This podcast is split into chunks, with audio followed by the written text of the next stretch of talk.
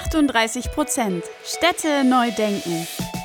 Der Podcast für Städte der Zukunft, nachhaltiges Bauen und fortschrittliches Denken. Mit Lars von Green Engineers und Karina von Olymp Consulting.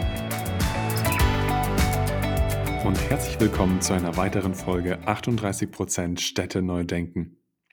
Du bist Bauingenieurin oder Projektsteuerer und hast das Gefühl, bei dir wird zu wenig Nachhaltigkeit mit in den Alltag gebracht?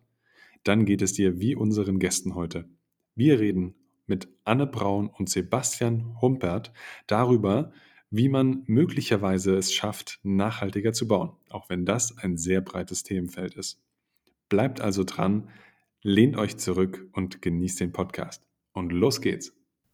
Ja, herzlich willkommen Anne, herzlich willkommen Sebastian, heute zu Gast bei uns im Podcast. Hallo, moin. Moin, danke für die Einladung. Sehr gerne, willkommen auch von meiner Seite. Wir starten wie immer direkt mit der ersten Frage rein. Wer seid ihr? Was ist so euer Werdegang gewesen und was macht eigentlich Braun und Humpert? Ähm, genau, mein Name ist Anne Braun. Ähm, ich wohne in Oldenburg, lebe und wohne in Oldenburg und ähm, ich bin ja ausgebildete Immobilienkauffrau und Bauingenieurin und habe in den letzten 13 Jahren äh, verschiedene Stationen im Bereich Wohnungsbau, Projektentwicklung, also im Bereich Hochbau, Immobilien ähm, durchlaufen. Und äh, zuletzt, die letzten Jahre, jetzt habe ich klassische, ich nenne es mal klassische Projektleitung in der Projektentwicklung von Immobilien gemacht. Und ähm, ja, da hat sich dann immer mehr die Frage gestellt, nachhaltige Immobilien, wie können die überhaupt aussehen? Und dann habe ich eine Zeit lang in den von mir betreuten Projekten mich mit dem Thema Nachhaltigkeit und auch Gebäudezertifizierung beschäftigt und äh, ja, habe gemerkt, dass das das Thema ist oder dass die Inhalte sind, für die mein kleines Herz brennt. Und äh, habe mich dann, ich würde jetzt sagen, so in den letzten anderthalb, zwei Jahren intensiv damit beschäftigt, äh, zusammen mit Sebastian im Unternehmen. Und ähm, ja, habe mich zur DGNB Consultant weitergebildet und äh, ja, werde hoffentlich in der Zukunft viele andere Projekt- und Planungsbeteiligte dabei begleiten, diesen gleichen Weg zu gehen, den ich die letzten zwei Jahre gegangen bin und mein Wissen und meine Expertise da weitergeben zu können. Ja, ich übernehme mal.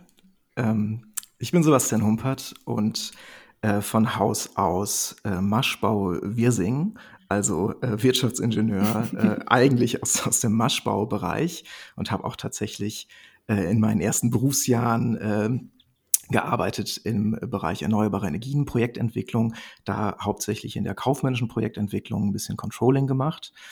Und äh, wie manchmal so Wege sich ver verschlingen, ähm, bin ich dann ähm, über äh, ein Unternehmen äh, in der Immobilienbranche gelandet und konnte relativ viel mitnehmen und vor allen Dingen natürlich meine ähm, vorher schon intrinsische Motivation, ähm, die Energiewende und die, äh, die Transformation, die nachhaltige Transformation auch in der Baubranche umzusetzen. Und genau, habe mich da dann zum DGNB Auditor weitergebildet und mache jetzt gemeinsam mit Anne ähm, genau das, die Baubranche versuchen, etwas nachhaltiger zu machen. Wunderbar, da sind wir direkt im Themengebiet, wie ich, wo ich natürlich auch zu Hause bin und Karina ja auch. Nachhaltiges Bauen. Was gehört eigentlich für euch dazu und welche Facetten stecken für euch in dem Thema nachhaltigem Bauen?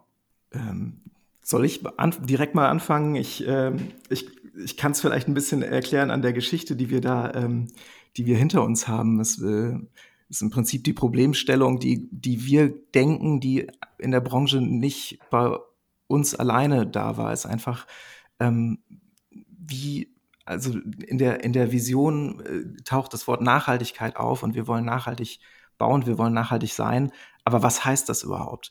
Ähm, wie, und wie kriegen wir es dann umgesetzt? Und das war im Prinzip ähm, für Anne und mich die, die ähm, Problemstellung, mit der wir konfrontiert waren und die wir uns erarbeiten mussten, erstmal überhaupt zu definieren, ähm, Nachhaltigkeit hat so viele Aspekte. Was, was ist es? Und, äh, und ich komme ja aus dem Controlling auch so ein bisschen. Und für mich ist einfach äh, wesentlich die Frage, ähm, wie kann man das dann auch nachher steuern? Also wie kann, wie, wie lässt sich diese, wie lassen sich diese verschiedenen Aspekte ähm, in Zahlen ausdrücken und wie kann, wie kann man die gegeneinander abwägen? Weil es ist im, im Bau ist es immer ein Abwägeprozess. Das eine, die, die, die eine nachhaltige, der einige nachhaltige Aspekt kann zum ne, gegenteiligen Effekt führen bei, bei was anderem. Also ähm, nehmen wir mal irgendwie den, den Holz, Holzrahmenbau, der ähm, in den meisten Fällen weniger CO2-Einfluss, äh, hat, aber ähm, dann doch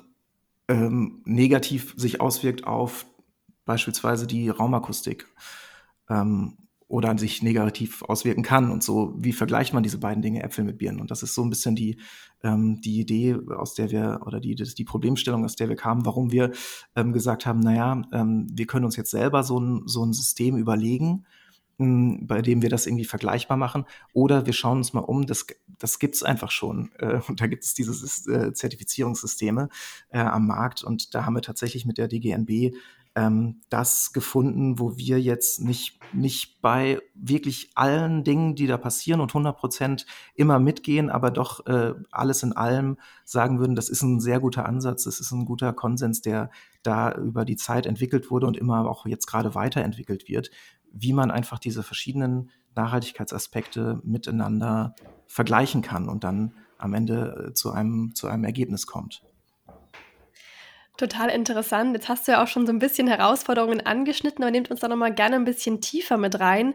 Ähm, welche Challenges, welche Herausforderungen begegnet ihr hier auf diesem Prozess?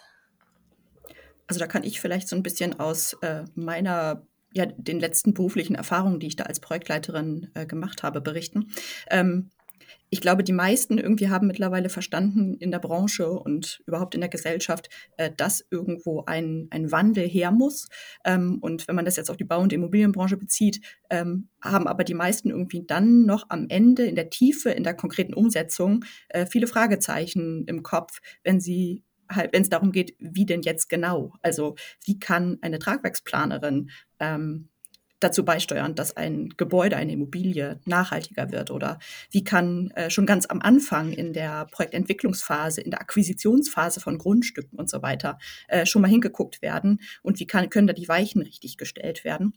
Und ähm, das sind im Moment auch, finde ich, die größten Herausforderungen, dass die Transparenz und was Sebastian gerade schon sagte, die Messbarkeit ähm, noch an vielen Stellen unklar ist. Natürlich kommen da auch dann ja, ich sag mal, juristische, bürokratische, baurechtliche Hürden dazu, ähm, die neben dem Neubau gerade auch den Sanierungsbereich, den Umbau- und Weiterbaubereich ähm, irgendwie echt noch herausfordernd machen. Ähm, aber ich glaube, also ich habe da so für mich den Hashtag irgendwie entwickelt, den ich auch gerne in den sozialen Medien nutze, irgendwie bauen, anders denken. Weil da muss es irgendwie ansetzen, dass wir den Status quo hinterfragen, dass wir nicht mehr so weitermachen wollen, wie wir bisher, oder ich nenne es jetzt wir, die Branche es all die Jahre gemacht hat. Und ähm, ja, das, dieses Wie anders zu gestalten, da freue ich mich drauf. Wunderbar, jetzt hast du die Herausforderungen angesprochen, aber auch ein Stück weit vielleicht schon den Ausblick, wo geht's hin, was muss die Baubranche tun und wie könnte man zum Beispiel auch dieses Buzzword Suffizienz irgendwie mit reinnehmen, damit der große Hebel umgelegt werden kann, die Baubranche nachhaltig zu bekommen? Wie kann das funktionieren? Ja, was ich gerade schon gesagt habe, ähm, da, da, muss ein grundsätzliches Umdenken her und dieser Begriff Suffizienz ist ja eine der drei Nachhaltigkeitsstrategien, die man anwenden kann. Effizienz, Konsistenz und Suffizienz. Und äh, meine Herzensstrategie äh, oder mein Herzensthema ist an der Stelle die Suffizienz. Das ist so ein bisschen unliebsam, das ist so ein bisschen die, ja, das, äh, das Stiefkind, nenne ich es jetzt mal, der ganzen Sache, weil man da irgendwie ganz schwer draußen Business Case entwickeln kann. Also man kann ähm, mit irgendwelchen Prop-Techs ähm, Effizienzlösungen entwickeln oder auch Konsistenzlösungen entwickeln. Das heißt, ähm, vielleicht irgendwie Holzbauweise statt Stahlbetonbauweise und ähnliches. Ähm, aber bei der Suffizienz, finde ich, fängt es irgendwie so grundsätzlich an, dass man zum Beispiel mal darüber nachdenkt, dass wir zwar in der ja, Gebäudeerwärmung, im Gebäudeenergiebedarf irgendwie sehr viel an der Effizienz schrauben, auch schon seit vielen Jahren, ähm, da immer weiter optimieren. Aber gleichzeitig nimmt der äh, Flächenbedarf, der Wohnflächenbedarf pro Kopf stetig zu. Und ähm, da gibt es dann diesen sogenannten Rebound-Effekt. Das ist der Effekt, dass man quasi ein, eine gute Entwicklung umkehrt oder ja fast schon wieder vernichtet, weil man an anderer Stelle einfach ähm, ja, äh, wir brauchen zwar weniger Energie, um äh, Wohnraum zu erwärmen, aber wenn wir wiederum immer mehr Wohnraum brauchen oder anfragen, dann ähm, ja, kehrt sich der Effekt um und am Ende ist doch nicht weniger Energie in der Absolutheit ähm, ja, verbraucht. Und deswegen finde ich suffiziente Ansätze, gerade Planungsansätze in ganz frühen Phasen, dass man wirklich überlegt, äh, wie kann man Räume zum Beispiel mehrfach nutzen, wie kann man Grundrisse sparsam gestalten, ähm, effizient gestalten an der Stelle auch, dass man vielleicht guckt, wie man ähm, Nutzflächen miteinander kombiniert und ähnliches. Ähm, deswegen ist Suffizienz da für mich irgendwie so eine, so eine tolle Stellschraube, an der man drehen kann. Und wenn wir jetzt mal ein bisschen auch einen Blick wieder auf euch richten, welche Rolle spielt ihr jetzt dabei? Also wie könnt ihr das quasi auch bei euch dann umsetzen? Genau, wir ähm, sehen da einfach einen großen, großen Gap zwischen ähm, den, den Nachhaltigkeitszielen und den Anforderungen, die die, die Baubranche hat, sei es ähm, aus Europa ähm, nationale Ziele und auch, auch ähm, Regelungen oder, oder aus der kaufmännischen Abteilung, äh, einfach weil weil die Förderungen ähm, nur noch ähm, so funktionieren und, äh, und für ähm, die Projekte ähm, überlebenswichtig sind. Und auf der anderen Seite gibt es die Lösungen, gibt es die, äh, die technischen Lösungen seit Jahren schon. Ähm, und wir sehen da einfach daz dazwischen irgendwie ähm, eine große Unwissenheit und ein großes, ähm, ähm, genau, fehlendes Know-how, wie denn tatsächlich ähm, von, von der ersten Idee bis zum, zum fertigen Gebäude mh, insbesondere so Projektentwicklung ähm, das auch wirklich umsetzen kann, was, was eigentlich schon bekannt ist und, ähm, und vor allen Dingen das auch ins Team reinbringen kann. Und wie kann man, welche Steuerinstrumente kann man, kann man verwenden, um ähm, genau, um, um da eine Nachhaltigkeitssteuerung äh, und Management da, äh, da aufzusetzen. Und ähm, tatsächlich haben wir diesen, ähm, diesen, sind wir diesen Weg gegangen und haben, haben da ähm, Tools entwickelt ähm, und möchten die einfach gerne weitergeben ähm, und, und sehen unser Ziel im Prinzip da drin, ähm, diese Akteure, also insbesondere Projektentwickler, Kommunen, aber auch Dienstleistende, ähm, dahingehend zu empowern, ähm, die Nachhaltigkeit dann tatsächlich ähm, auch wirklich auf die Straße zu kriegen, mit dem, um mit dem Bild zu, zu arbeiten. Schöne Vorstellung. Jetzt redet ihr natürlich schon so ein bisschen davon, was ihr jetzt machen wollt, weil ihr seid ja noch ganz äh, zu Beginn jetzt, wo wir darüber sprechen. Was sind aber vielleicht so die Next Steps? Was sind so die Themen, die euch dann zusätzlich vorantreiben, euch an teasern oder besser gesagt mal so richtig motivieren? Welche Vision, Mission steht dahinter? Ja, wie du es gerade sagtest, wir sind tatsächlich ja noch ganz am Anfang. Also wir sind ja gerade in der Gründung. Ähm, das ist eine total spannende Zeit. Äh, ich selber habe äh, für mein Leben auch irgendwie nie vorgehabt zu gründen, aber jetzt gerade fühlt sich das einfach für den oder als den perfekten Moment dafür an. Und ähm, für mich ganz persönlich habe ich irgendwie erstmal als Ziel, eine gesunde Arbeitsumgebung zu schaffen. Ähm, man hört ja viel irgendwie immer von New Work und von irgendwie Work-Life-Balance und sowas alles. Und äh, ich glaube, da sind Sebastian und ich uns total einig drin, dass ähm, er als Familienpapa mit zwei kleinen Kindern und ähm, ich auch als äh, ja, als, als, als Arbeitskraft, nenne ich mich mal so. Ähm, also einfach, dass wir da äh, gemeinsam in den nächsten Monaten und vielleicht dann auch Jahren, vielleicht dann auch mit einem wachsenden Team ähm, wirklich rangehen. Und ähm, ja, Social Entrepreneurship ist so ein bisschen ein großes Wort, aber ähm, dass wir einfach gucken, dass wir für uns was Gutes schaffen, für unsere Umgebung, ähm, ja, für die Umwelt ähm, und auch aber natürlich für alle unsere Geschäftskontakte in der Zukunft. Also ich selber habe äh, schon immer eine hohe Motivation gehabt, die, den Nachwuchs äh, zu fördern. Ähm, ich habe immer unglaublich gerne PraktikantInnen und ähm, WerkstudentInnen irgendwie um mich herum gehabt, weil ich mir gedacht habe, hey, ich hatte schon eine harte Schule noch, ich bin so ganz klassisch äh, beruflich sozialisiert worden und aufgewachsen und äh, ja, da möchte ich irgendwie so viel wie möglich schon in die, in den Nachwuchs mitgeben. Das kann ich mir auch total gut vorstellen. Ja, total schön. Gerade auch jetzt, dass du gesagt hast, du wolltest gar nicht gründen. Jetzt hast du doch die Chance aber erkannt und auch die Need und jetzt gemeinsam tretet ihr quasi diese Mission an. Ähm, total schön. Wir werden uns auf jeden Fall ganz gespannt auch verfolgen. Jetzt sind wir aber schon bei der letzten Frage angekommen. Ihr seid auch wahrscheinlich so einer der letzten, die die noch beantworten werden, bevor wir das ändern werden. aber kein Druck. aber genau, ihr kennt sie wahrscheinlich auch schon. Und zwar, in welcher Stadt der Welt wart ihr bisher am liebsten und welche welchen Einfluss haben auch da vielleicht die Gebäude, die Architektur gehabt?